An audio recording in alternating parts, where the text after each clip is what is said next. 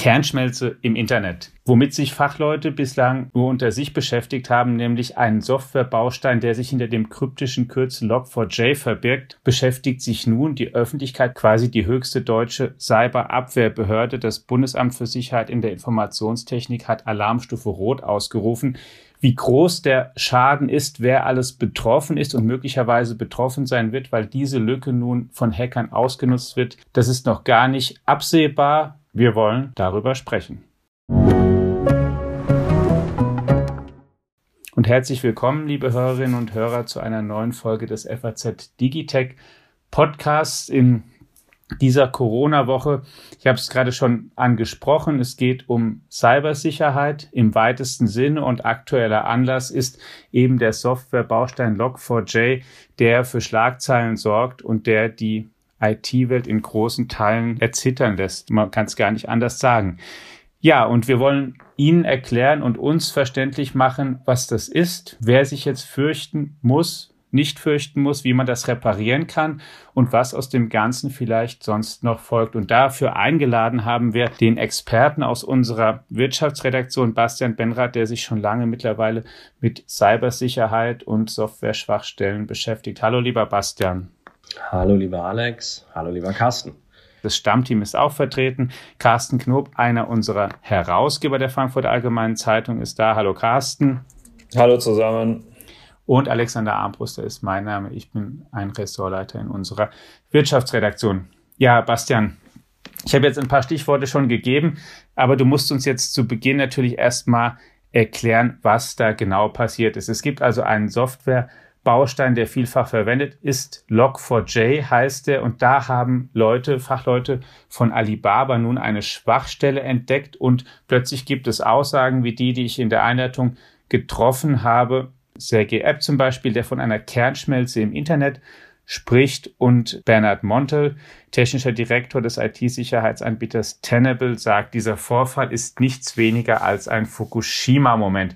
Was ist da passiert jetzt? An dramatischen Beschreibungen der Situation mangelt es nicht.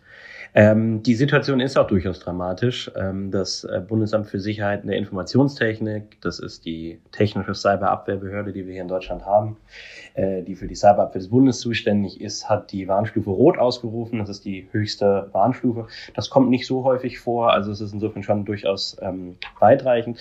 Was ist passiert? Ähm, Log4j ist eine sehr weit verbreitet genutzte Java-Bibliothek, also sozusagen so ein vorgefertigter Baustein in der Programmiersprache Java, der in sehr vielen Open-Source-Anwendungen ähm, Verwendung findet, aber eben vor allem nicht nur in diesen, denn es hat sich ja in den letzten Jahren durchaus zum Standard entwickelt, dass auch große Unternehmen wie Apple, wie äh, Microsoft, wie alle möglichen eigentlich auf äh, Open Source Bausteine zurückgreifen. Also es ist eigentlich zum Standard in der modernen Softwareentwicklung gewor äh, geworden, dass Open Source Bausteine verwendet werden. Denn ist ja ganz klar, das Kalkül ist ganz logisch, wenn's, wenn ein Baustein, Softwarebaustein seit Jahren äh, vernünftig läuft und gut verwendet wird und kostenlos zu haben, ist das selber Open Source so, dann warum ihn also nochmal entwickeln? Das hat doch eigentlich keinen Sinn. Dann kann man das Open Source Element nutzen in den eigenen Softwareentwicklungen, die man macht. Und äh, dieses ähm, in dieser Baustein ist eben äh, unheimlich oft vertreten. Diese Log4j-Bibliothek dient nämlich dazu, zu Eingaben zu protokollieren, beziehungsweise auch Ereignisse zu protokollieren, also einfach alles, ja, was man halt so protokollieren kann, zu protokollieren. Und dafür wird sie ja sehr lange schon genutzt, gilt als sehr zuverlässig und so, aber jetzt ist eben rausgekommen oder hat man eben entdeckt durch die ähm, Fachleute von Alibaba, dass sie eine gravierende Schwachstelle hat, wenn man diese Protokollfunktion nämlich mit einer bestimmten Zeichenfolge füttert. Ähm, also zum Beispiel, wenn es eingesetzt wird auf einer Website, wo Benutzereingaben protokolliert werden über Log4j und ein Hacker gibt als, also kontaktiert den Server als Benutzer und gibt eine bestimmte Zeichenfolge ein, dann kann man dadurch äh, beliebigen Code auf dem System ausführen und kann damit auch den Server übernehmen, Schadsoftware dahin schicken, alles Mögliche machen. Und ähm, das ist äh, das ist sehr problematisch, weil das ja, dadurch hat man halt sozusagen in ganz vielen Unternehmen halt auf einmal äh, sind auf einmal angreifbar. Und es kommt eben zusammen, dass die, dass es eine sehr verbreitete Software ist und andererseits sie sehr einfach auszunutzen ist. Daher kommt die, die Dramatik in diesem, diesem Vorfall. Um noch einen Schritt mal kurz zurückzugehen, also Log4j, wenn wir das ein bisschen versuchen mal zu entschlüsseln, da steckt eben drin Log, denn 4 und J und Log ist wichtig, ein Log ist wichtig, um einen Programmablauf eben zu protokollieren, was man eben macht, damit man im Nachhinein mögliche Fehler oder Probleme feststellen kann. Das ist also was, was man ständig macht und was ganz, Richtig. ganz zentral ganz ist genau. einfach. Und auch nichts verwerflich oder kriminelles oder irgendwie anrüchig ist. Das ist einfach Log für Logbuch sozusagen, dass man das einfach ähm, hat.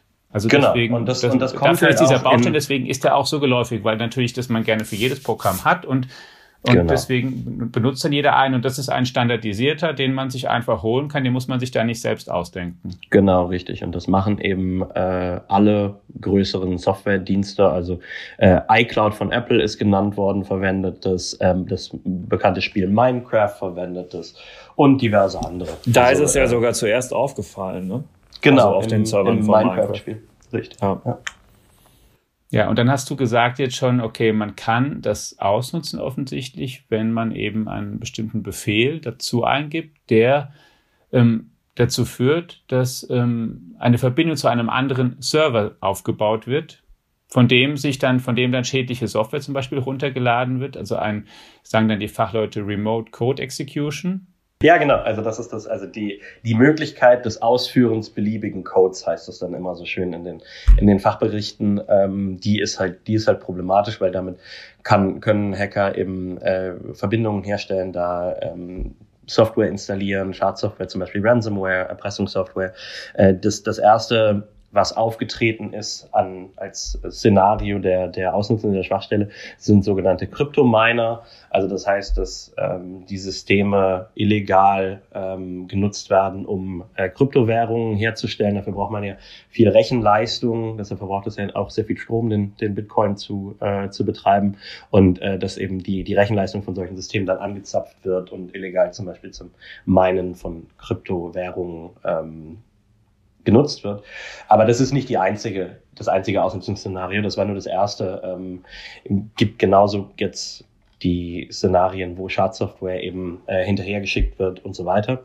Und die, die Sache ist, es gibt, ähm, also Apache, die Apache-Stiftung ähm, verwaltet diese, äh, diese Log, das Log4j, also zusammen mit ganz vielen anderen ähm, Softwarebausteinen, das ist eine der größten Open-Source-Organisationen der Welt, Apache. Und ähm, die haben ähm, schon äh, am Ende November haben die Updates dafür rausgegeben und haben gesagt, hier bitte updatet das. Aber das Problem ist, dass die, ähm, dass das Updaten von Java nicht trivial ist, dass es grundsätzlich relativ kompliziert ist, Java zu updaten. Und deshalb ist es halt so, dass diese Schwachstellen, die eben wie schon gesagt, überall verbreitet sind, aber dass es, dass Fachleute davon überzeugt sind, dass es eher Monate oder sogar Jahre dauern wird, bis die, bis überall geupdatet ist und bis die ähm, bis die Schwachstelle ausgemerzt ist, deshalb in allen Systemen. Und deshalb hat sich halt im, im Netz in der vergangenen Woche, ähm, am vorvergangenen Freitag ist die äh, ist diese Schwachstelle jetzt erstmal aufgefallen, hat sich im Prinzip so ein Wettrennen entwickelt jetzt zwischen Hackern, also Angreifern und Verteidigern, also IT-Administratoren, die versuchen, die, die Schwachstelle eben zu fixen und ihre Systeme auf den neuesten Stand zu bringen. Und dieses, dieses Wettrennen wird wahrscheinlich ähm, noch ein bisschen laufen, aber es wird auch so sein, dass es da unweigerlich zu Schäden kommen wird. Was ist denn bis jetzt passiert? Ähm, es gibt. Also mit passiert meine ich, ähm, wer ist denn bis jetzt getroffen? Also in der vergangenen Woche trat zum Beispiel der Fall auf, dass die Thüringer Landesverwaltung gesagt hat, äh, wir ähm, ziehen, wir nehmen mal kurz unsere Systeme vom Netz, um äh, zu checken, wo wir Log4j verwenden. Das ist was, was in der vergangenen Woche aufgetreten ist. Ähm, es gibt mehrere kleinere Fälle, aber man muss auch sagen, jetzt den prominenten Fall äh, hat es bisher zumindest noch nicht gegeben, wo irgendjemand ganz prominent gesagt hat, okay, wir sind betroffen, wir haben die und die Probleme. Das liegt aber natürlich auch daran, dass gerade große Unternehmen, also wie gesagt, wenn Apples iCloud Log4j verwendet, dann sind auch mehrere Unternehmen dieser Preisklasse äh, von Apple betroffen. Äh, und naja, die halten das natürlich dann auch irgendwo unterm Deckel. ähm, die haben ja nicht so richtig Interesse an schlechter Presse. Also von daher, es gibt mit Sicherheit äh, Betroffene. Äh, das BSI hat gleich am Anfang gesagt, sie sehen schon Massenscans, also sozusagen das Cyberkriminelle versuchen, wie, äh, also im, im, großen Umfang Server zu scannen, um zu gucken, ob diese Schwachstelle bei ihnen existiert. Und wenn es solche Scans gibt, dann gibt es auch Angriffe. Ähm, also von daher, äh, es ist mit Sicherheit schon einiges passiert. Aber die großen, die großen Fälle sind bisher noch nicht, äh, noch nicht bekannt geworden. Aber es ist eine Frage der Zeit. Was kann ich denn, wenn ich jemand bin, der davon eben quasi aus der Presse erfährt, der zum Beispiel deine, eure informativen Berichte gelesen hat darüber und Analysen und woanders davon eben mitbekommen hat, der sich jetzt fragt, okay, was, ähm, da können wir vielleicht verschiedene Stufen mal durchgehen. Was kann und sollte ich denn jetzt so als Privatperson machen? Und was ähm, sollte ich denn machen, wenn ich ein Unternehmen bin? Also als Unternehmen ähm, sollte man natürlich die, die Dienstleistungen, die man anbietet, ähm, sollte man natürlich darauf untersuchen, ob sie äh, Log4j verwenden und sollte dann die vom BSI, also das BSI stellt dann eine sehr umfangreiche Dokumentation zur Verfügung, die kann man sich angucken, sollte man diese Schritte nutzen, um die entsprechenden Updates einzuspielen und die ähm, ja, diese Schwachstelle eben auszumerzen. Wenn man als, wenn man Internetdienste bereitstellt, wenn man Internetdienste nur nutzt, dann ähm, ist es schwierig, was zu tun tatsächlich, weil das ist etwas, das äh, diese Schwachstelle besteht halt in den in den Online-Dienstleistungen aber sie, ähm, diese, die kann man ja als Endbenutzer jetzt nicht updaten. Ne? Also da kann man sich im Zweifelsfall, kann man sich an den Anbieter von solcher Software wenden und kann sagen, hey Freunde, habt ihr das auf dem Zettel? Und macht ihr da bitte was? Ähm, aber man kann es ja nicht selbst ändern. Das heißt, Verbraucher können eigentlich nicht viel mehr tun, als ähm, ja, zu hoffen, dass nichts passiert oder zu hoffen, dass der, dass der Anbieter von Internetdiensten sich gut kümmern. Ähm, und natürlich die, die grundlegenden Sachen, die jeder im, im, zum sicheren Surfen äh, beachten sollte. Also was, sichere Passwörter verwenden, Passwörter nur bei einem Dienst verwenden und nicht bei mehreren. Solche Geschichten, da kann man natürlich drauf achten, aber das ist grundlegend. Das hat mit Log4j jetzt erstmal nichts zu tun. Es ist aber ein Fall, und das weiten wir vielleicht mal den Blick davon weg, der ähm, nicht das erste Mal ist, dass in diesem Jahr die Sicherheit im Internet es in die Schlagzeilen auch prominenter geschafft hat. Nun ist jetzt hier, hat kein sozusagen Hackerangriff in dem Sinne stattgefunden und etwas erstmal aktiv kaputt gemacht, sondern hier ist, wie du auch gesagt hast, eine Lücke aufgedeckt worden in einem bestehenden Softwarebaustein, wie das eben in Software immer mal vorkommt. Die ist ja selten bug und, und äh, bugfrei und perfekt und ähm, also sowas, das kommt immer mal wieder vor. Es kommt nicht immer wieder vor, dass es in einer so vielfach genutzten ähm, Software vorkommt. Aber das Thema Sicherheit im Netz, egal ob aufgrund von jetzt entdeckten Schwachstellen oder von Hackerangriffen, hat stark zugenommen in der Bedeutung und ich glaube zu Recht, Carsten, oder? Ja, äh, es äh, gibt eine noch recht frische Studie des Digitalverbands Bitkom, wonach fast 90 Prozent aller Unternehmen in diesem oder im vergangenen Jahr Opfer einer Cyberattacke geworden sind. Und ähm, vor allen Dingen im deutschen Mittelstand haben die Angriffe zugenommen, wo das Problem halt oft immer noch nicht ernst genug genommen worden ist. Ich denke, es ändert sich dann jetzt auch so langsam. Man muss aber auch wissen, dass die andere Seite eben extrem aufgerüstet hat es ist so, dass das wirklich hochqualifizierte Täter aus der organisierten Kriminalität sind, die Unternehmen monatelang ähm, ausspionieren, um dann blitzschnell an einem neuralgischen Punkt zuzuschlagen. Also es kann natürlich dann zum Beispiel die eben besprochene Sicherheitslücke Log4j sein, die dann ausgenutzt wird, aber natürlich auch irgendein ähm, Punkt, der dann halt beim Ausspähen in diesem speziellen Unternehmen rausgekommen ist. Also da wird akribisch beobachtet, welche Entscheidungsträger es gibt, wie interne Prozesse funktionieren und dann ähm, eben die Schwachpunkte in der IT-Organisation über die Schwachstelle Mensch und sein Verhalten ähm, herausgefunden und, und ausgenutzt und wenn ich jetzt Übles will oder Bastian mir Übles wollte, was zum Glück bis jetzt noch nicht der Fall war, dann könnte, er auch, könnte er auch Kriminelle damit wirklich beauftragen, genau das zu tun und einen Cyberangriff auf ähm, die FAZ oder halt eben mich persönlich auszuführen. Crime as a Service heißt das im Branchenjargon der IT-Sicherheitsprofis. Und ich kann in dem Zusammenhang, ja, also das. Also äh, das war ein dickes Ausrufezeichen auf deine Frage. Ne? Also, also ja, äh, es, es ist von extremer Bedeutung und der, der, der wirtschaftliche Schaden, weil das ja oft mit Erpressungen verbunden ist, Lösegeldzahlungen für die Daten und ähm, der Kampf dagegen, das kostet ein Heidengeld. Genau, also man kann das im Prinzip so sagen, dass es inzwischen eine äh, umfangreiche und vor allem hochprofessionell und arbeitsteilig organisierte Schattenwirtschaft im Internet gibt. Äh, also wenn man sagt, die Hacker-Szene, dann ist, finde ich das eigentlich immer so ein bisschen verniedlichend, weil das ist einfach ein Geschäftszweig. Also es ist natürlich eine Schattenwirtschaft, das ist äh, nicht legal, aber trotzdem kann damit unheimlich viel Geld verdient werden. Denn also die ein, ein oder wahrscheinlich das, die größte Gefahr ist eben die sogenannte Ransomware. Das ist Erpressungssoftware. Also das heißt, das sind Programme, die Systeme lahmlegen, Systeme sperren und die, indem sie die Daten, die auf den Systemen sind und die das System zum Arbeiten braucht, verschlüsseln. Ähm, und also das, daher kommt der Begriff Verschlüsselungssoftware. Der englischsprachige Fachbegriff lautet Ransomware. Ransom ist Lösegeld, weil auf diese, auf so eine Verschlüsselung folgte natürlich immer eine Lösegeldforderung. Überweisen Sie hierhin so und so viele Bitcoin, dann geben wir Ihre Systeme wieder frei. Ja, ob das dann so funktioniert, selbst wenn man bezahlt, das darf zu Recht bezweifelt werden. Deshalb ähm, raten Fachleute und die Polizei natürlich auch eben auf sowas nicht einzugehen äh, und so nicht zu bezahlen. Aber das, damit werden, es gibt eben viele, die halt doch zahlen, die darüber dann nicht reden und deshalb werden damit Millionen und Milliarden tatsächlich verdient inzwischen weltweit. Äh, es gibt sehr viele, die zahlen, ähm, weil sie sich überhaupt nicht mehr anders zu helfen wissen und natürlich ganz besonders viele, von denen man es nicht erfährt.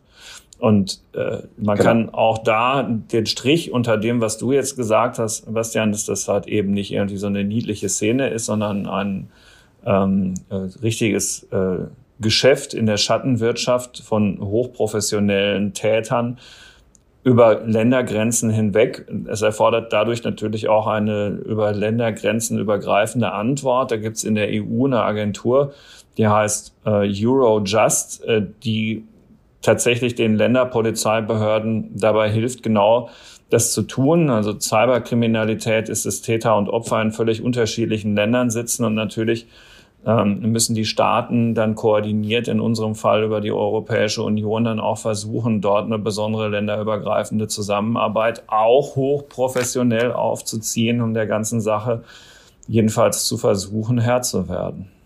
Ganz genau. Das glaube ich, kann man auch gar nicht ähm, genug betonen.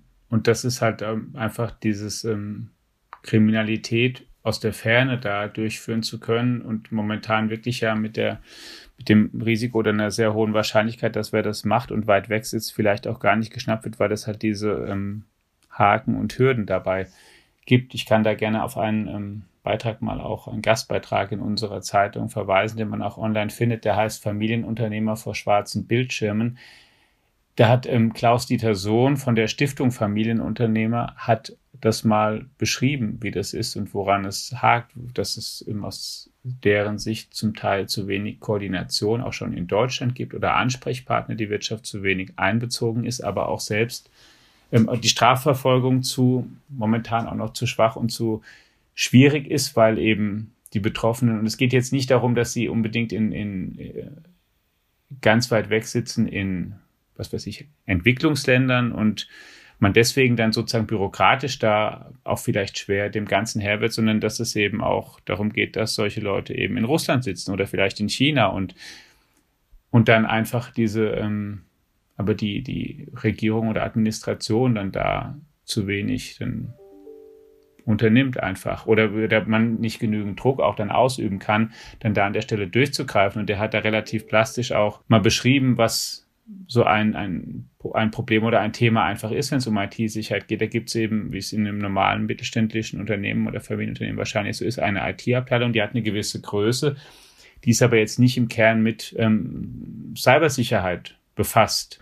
Genau. Oder mit Abwehrmechanismen oder denkt sich da große Pläne oder ähm, Risikoanalysen oder sowas aus, sondern die müssen erstmal und sind häufig schon ja damit ausgelastet, dass sie so die ganz in Anführungszeichen normalen Tätigkeiten einer IT-Abteilung eben machen, dass sie eben Anfragen von Mitarbeitern beantworten, die ähm, die Probleme gerade haben dabei, wie sie ihren Computer bedienen, wie er eingerichtet ist, vielleicht, dass irgendwas mal hakt und so eben diese ganzen alltäglichen Routinen, wie dann Daten vielleicht gespeichert werden, wie sicher die gespeichert werden im Unternehmen und solche Sachen. Und das bisschen sowas ist, was natürlich auch, wenn man das machen will, professionell enorme Kapazitäten braucht. Also es reicht auch da nicht einfach was weiß ich, zum Beispiel zu sagen, ich habe jetzt, stelle jetzt noch eine Person mehr ein, die kümmert sich jetzt mal darum irgendwie, das ist halt kein so ein richtiges Randthema, ne? Genau, und deshalb würde ich, also rufe ich ja immer alle mittelständischen Unternehmer, gerade die, die sagen, äh, boah, kenne ich mich jetzt nicht so mit aus, weiß ich jetzt nicht so richtig, was ich da tun soll.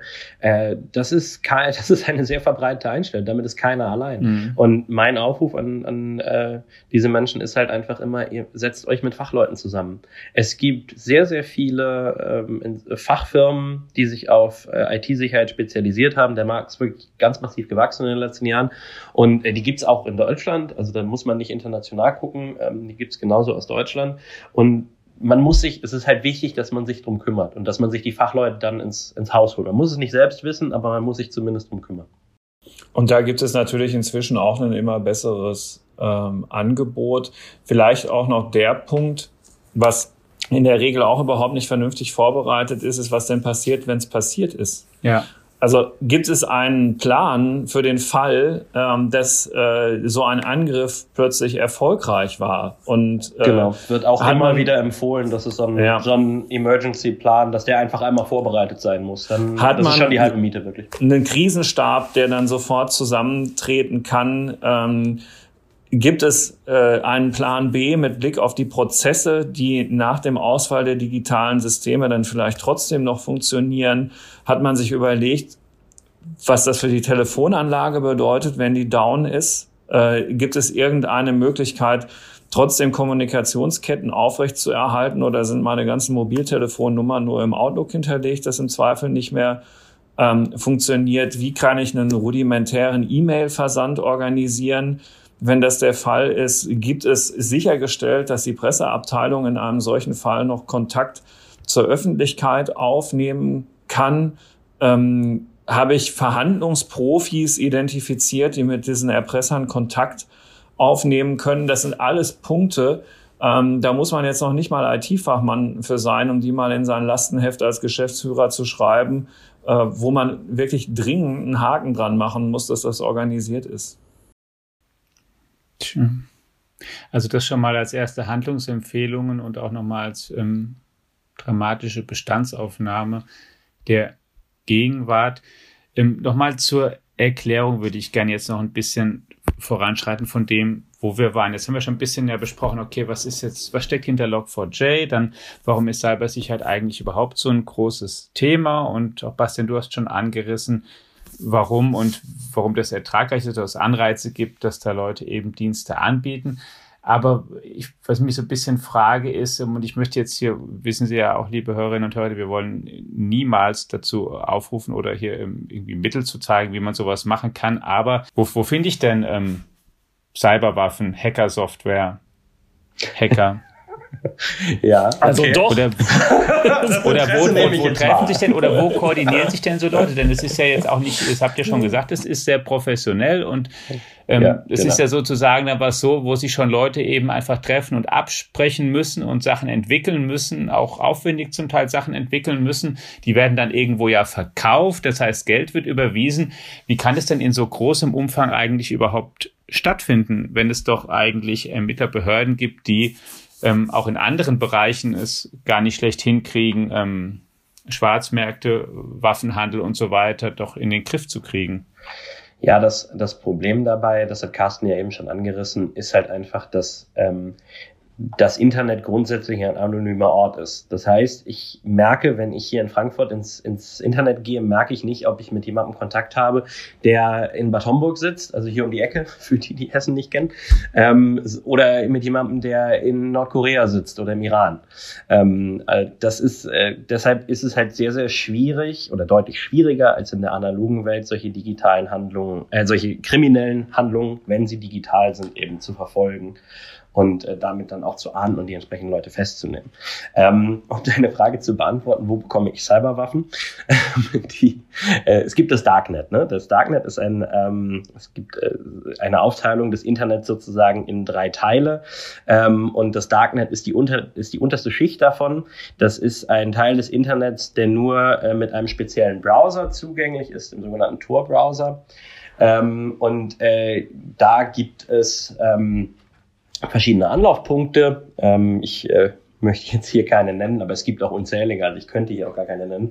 Ähm, da gibt es grundsätzlich erstmal Foren, ähm, wo man sich, ähm, also wo sich Auftraggeber und Auftragnehmer, also äh, weil wie Carsten eben schon angerissen hat, das ist ja häufig ein Geschäft, was im Auftrag ausgeführt wird. Dann gibt es eben Foren, wo die sich treffen können. Ähm, da gibt es ähm, Verkaufsbörsen, die sehen im Prinzip ähnlich aus wie, wie Amazon oder eBay, ähm, wo ähm, allerlei illegale Güter, also wie einerseits äh, stoffliche Güter, also was weiß ich, Drogen zum Beispiel viel oder Falschgeld oder sowas äh, oder Waffen auch äh, verkauft werden.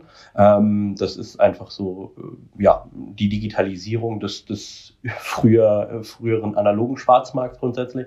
Aber in, in solchen, äh, in solchen, auf solchen Plattformen werden natürlich auch Cyberattacken bestellt und ähm, Leute rekrutiert, um solche Cyberattacken auszuführen. Ähm, und äh, das Problem ist halt, dass es eigentlich nicht schwer ist, ins Darknet zu kommen. Äh, und deshalb kann da, wenn man so will, wahrscheinlich jeder hingehen. Und ähm, jeder, der Interesse daran hat, ähm, sich mit Computern auseinanderzusetzen und der, der gut damit ist, Computer, äh, mit Computern umzugehen, der kann da halt einfach hingehen, kann da Geld verdienen. Ne? Also das ist, ähm, Carsten hat eben schon die Länder äh, Russland zum Beispiel angesprochen, aber genauso China, ähm, wie gesagt, Iran, Nordkorea ist auch, wird auch häufig als Ursprungsländer von Cyberattacken genannt. Ähm, das sind halt natürlich einfach auch Jobmöglichkeiten für Menschen, die gut mit Computern umgehen können. Ähm, damit kann man richtig gut Geld verdienen. Und ähm, so ist dieser professionalisierte arbeitsteilige Markt, der es ist, Branche, äh, einfach entstanden. Ich wollte nur jetzt sozusagen im Anknüpfen daran noch fragen, jetzt die ähm, schauen natürlich die Behörden und die Staaten auch nicht tatenlos zu. Das BSI haben wir ja schon benannt, das auch mehr Personal ähm, bekommen hat und auch weiter wächst. Ähm, wie schätzt du das ein, Bastian? Wie, wie gut sind wir da auf einer Skala, sagen wir mal, von 1 bis 10? 10 wäre sehr gut momentan, wenn es um die deutsche Cyberabwehr oder Cyberermittlungsfähigkeit geht. Ähm, ich tue mich schwer, da so eine Note dran zu kleben. Äh, feststeht, äh, da ist Deutschland deutlich besser geworden. Das BSI baut auch immer weiter Stellen auf. Das BSI hat glaube ich, ähm, ich habe die Zahl jetzt nicht ganz im Kopf, aber hat, glaube ich, mehrere tausend Stellen in den letzten Jahren aufgebaut. Also ähm, das ist auf jeden Fall besser geworden. Genauso die Cyberkapazitäten bei Strafverfolgungsbehörden, wie beim BKA zum Beispiel. Äh, hier in Frankfurt gibt's die Zentralstelle für Internetkriminalität, hier bei der Generalstaatsanwaltschaft in Frankfurt. Äh, aber jedes andere Bundesland hat so eine Zentralstelle eigentlich inzwischen auch geschaffen. Äh, also auf der staatsanwaltschaftlichen Seite ist es ja dann. Ähm, also es ist schon besser geworden und es sind da auch ähm, sind da auch äh, ja, Kapazitäten einfach geschaffen worden. Also da ist äh, der deutsche Michel nicht mehr so der, der jetzt allen hinterherläuft. Aber trotzdem ist es so, dass ähm, andere Länder, also besonders zu nennen natürlich die USA, aber zum Beispiel auch Israel, da natürlich deutlich führender sind, einfach weil sie das Thema früher erkannt haben und halt äh, nicht erst vor ein paar Jahren angefangen haben, Kapazitäten aufzubauen, sondern das schon seit mehreren Jahrzehnten her machen. Was ja tatsächlich aber geklappt hat und dann ein erfreuliches Beispiel für eine gelungene Ermittlung war, über die du auch berichtet hattest. Ähm, in diesem Jahr war das auch mit großer Mithilfe vom, vom BKA auch und von europäischen ähm, Polizeibehörden im Emotet zerschlagen wurde. Das ist richtig, ja genau. Das war ein, ähm, eine äh, wichtige Schadsoftware, äh, ein Botnet, was ähm, also ein, eine Schadsoftware, die Systeme befallen hat und sie zu einem Botnet zusammengeschaltet hat. Und ähm, die ist tatsächlich unter führender Mithilfe von deutschen Entwickler, äh, Ermittlern, meine ich, ähm, äh, tatsächlich zerschlagen worden. Das ist richtig, ja. War es aber auch, ne, dass äh, kurz vor Weihnachten vergangenen Jahres äh, unser Wettbewerber Funke Mediengruppe ähm, mit einem erfolgreichen Angriff konfrontiert war, der für lange Zeit die Zeitungsproduktion erheblich behindert hat und ein wirklich ernsthaftes Problem war. Und, oder halt, um auch noch mal ein anderes Beispiel zu nennen, das ähm, äh, eine ganze Pipeline, die für die Benzinversorgung an einem Großteil der amerikanischen Ostküste äh, gebraucht wird. Die Colonial Pipeline im Mai für mehrere Tage ihren Dienst einstellen musste, weil auch da ein Hackerangriff erfolgreich war. Oder wer bei Tegut hier in der Region einkauft, einem regionalen Supermarkt, da gab es halt in diesem Jahr auch sagenhafte Lücken, weil ähm, bei denen eine erhebliche Systemstörung ähm, das Einkaufssystem ähm, lahmgelegt hat. So, und wenn du dann als da hängt ja immer unheimlich viel dran, wenn du dann eine mhm. Molkerei bist und willst deine Milch an Teegut verkaufen und das funktioniert aber nicht, weil der Computer bei denen nicht funktioniert, dann wird deine Milch sauer im wahrsten Sinne des Wortes. Also es ist, also genau. es gibt ja. solche Erfolge wie das, was Bastian gerade erwähnt hat und du, aber eben auch leider, leider, leider ähm, unwahrscheinlich viele Erfolge auf der anderen Seite. Also wenn man so will, Misserfolge mhm. der Unternehmen, Erfolge der Angreifer die zu gravierendsten Schwierigkeiten führen. Das ist ja auch was, was nicht weggehen wird. Ne? Das ist, damit müssen ja. wir uns, ich werde häufiger mal von Lesern gefragt, so, ja, hey, wird das denn irgendwann wieder besser? Hat man das Internet denn irgendwann im Griff? da, das, das ja. sind, ich ich finde das, ich finde das immer total, total herzerwärmend, wenn man sowas gefragt wird. Aber dann muss man einfach sagen, nee, das, das wird nicht weggehen. Also das, das Internet, das, das wohnt dem Internet inne, dass, dass es diese Möglichkeiten einfach gibt und das, wird auf, auf Jahrzehnte, wahrscheinlich bis in alle Ewigkeit, ein Wettrüsten geben zwischen Angreifern und Verteidigern. Das ist einfach leider Fakt. Und ähm, äh, man muss dann so ein bisschen unterscheiden, was passiert. Ähm, also zum Beispiel, um jetzt nochmal zurückzukommen zu Log4j, das war ja ein sogenannter Zero-Day-Exploit. Also das heißt, diese Schwachstelle in diesem Open Source Baustein, die gab es schon ganz lange. Äh, seit wann weiß man nicht, aber sie ist irgendwann, dieser Programmierfehler ist irgendwann einem Programmierer mal unterlaufen, wahrscheinlich vor Jahren. Und jetzt ist sie halt entdeckt worden. Also jetzt war der Tag Null, deshalb nennt man das Zero Day. Und ähm, das gibt natürlich Hackern dann den Anlass dazu, diese Schwachstelle auszunutzen, aus den genannten finanziellen Interessen. Ähm, und andererseits gibt es natürlich genauso, gibt's genauso Hacker-Attacken, die, die nicht auf, äh, auf solche äh, Zero-Day, auf solche Schwachstellen, die entdeckt werden, zurückgehen, sondern die einfach ähm, ja sozusagen aus, aus eigenem Antrieb von Hackern entstehen. Also SolarWinds-Hack äh, oder der Kaseya-Hack sind, sind Beispiele. Ähm, und ähm, ja, also grundsätzlich insgesamt zusammenfassend kann man sagen, ähm, da draußen gibt es Hacker, die verdienen damit viel Geld und die versuchen halt, suchen halt, sind immer auf der Lauer danach, wo sie als nächstes zuschlagen können, was sie als nächstes für ihre Aktivitäten ausnutzen können. Und das wird auch so bleiben. Ich habe übrigens noch ein Geheimnis. Nee, gar kein Geheimnis, ein Tipp. Vielleicht auch kein Tipp. Einen Hinweis. Weil so ist es. Die Lieblingstage, die Lieblingstage der Angreifer kann man herausfinden oder noch genauer den Lieblingstag ist der Montag, weil nämlich gerne zu Wochenbeginn es direkt losgeht, bevor der Betrieb nach dem Wochenende so richtig hochfahren kann. Also das sagen die ganzen Experten, die man dazu befragt, dass äh, wenn es darum geht, so ein Unternehmen lahmzulegen, um Lösegeld zu erpressen, muss man vor allen Dingen montags morgens auf der Hut sein. Und oft liegt übrigens das, ähm, was dann den Angriff ermöglicht, ähm, auf dem System schon erstmal mehrere Wochen rum. Ähm, diese Angreifer schauen sich dann da erstmal eine Weile in Ruhe um, bevor sie dann so richtig zuschlagen und das dann bekannt wird. Also in der Regel hat der eigentliche Angriff dann schon einige Zeit vor diesem Montag stattgefunden, an dem dann halt eben die schockschwere Not ausbricht. Das noch so als kleiner Tipp. Genau, da kann ich mich gleich anschließen, ähm, weil eine der gängigen Arten und Weisen, um Schadsoftware in Unternehmens Systeme einzuschleusen, sind ja die sogenannten Phishing-E-Mails, also das heißt fingierte Mails, die aussehen, als seien sie zum Beispiel eine Rechnung oder irgendwas anderes Legitimes, die dann einen Link enthalten oder einen manipulierten Anhang enthalten, der von dem nichtsahnenden Sachbearbeiter, der nichtsahnenden Sachbearbeiterin ähm, geöffnet werden äh, und dann eben eine Schadsoftware enthalten und die Schadsoftware dann auf die Unternehmenssysteme spielen. Das ist ja so ein sehr gängiger Weg, glaube ich, immer noch der verbreitetste Weg, um Schadsoftware in Unternehmen zu bringen. Und solche schadhaften Mails werden meistens direkt nach der Mittagspause verschickt. Also so, ich sag mal 13.30, 14, 14.30, sowas rum, weil eben diese Hacker auch die Erfahrung gemacht haben, dass man nach der Mittagspause vielleicht noch ein bisschen benommen ist vom Essen, vielleicht auch ein bisschen müde ist und sowas eher Dass die Energie im Bauch und nicht ja. im Kopf ist und Ja, es zeigt einmal mehr, dass das Internet auch in dieser Hinsicht, wenn es um Sicherheit und Kriminalität geht, eben ein Spiegel oder zumindest nicht anders funktioniert als die jetzt sozusagen die analoge Welt da draußen, dass ähm, Kriminalität darin vorkommt und dass es dieses, du hast ja vorhin von Wettrüsten gesprochen, dass da nicht weggeht, das natürlich nicht weggeht, weil es eben auch außerhalb des Internets nicht weggeht. Es ist ja ganz genauso. Auch da wird es immer Verbrechen geben und es wird Leute geben, die versuchen, Verbrechen zu bekämpfen und aufzuklären.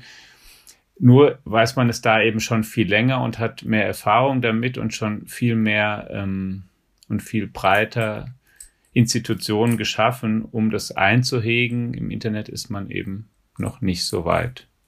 Ganz, ganz herzlichen Dank, lieber Bastian, dir für deine Zeit, Gerne. deine Erklärungen.